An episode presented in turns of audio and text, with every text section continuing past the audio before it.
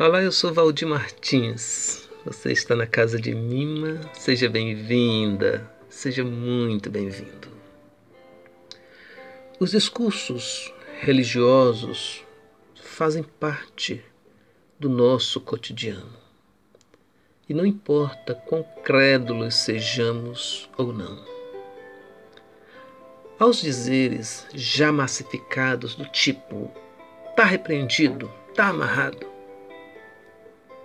esses são ditos deflagrados diante de algo que soa agressivo ou que deve ser repelido.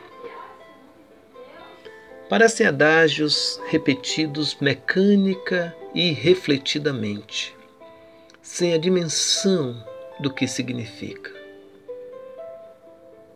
Quando alguém repete essas palavras, o que mesmo se quer repreender, que mesmo quer amarrar.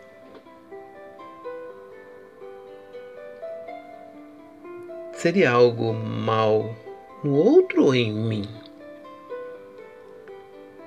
Repreender, amarrar, seriam sentimentos ruins? Ou ausência de generosidade? No outro ou em mim? Essas perguntas podem gerar certo desconforto, mas com certeza revelam o quanto dialogamos mal com nós próprios e tendemos a julgar os outros.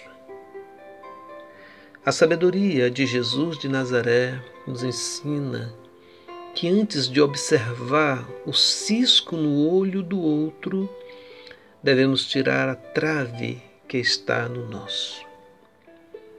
E diria eu, faça isso sem usar os jargões religiosos.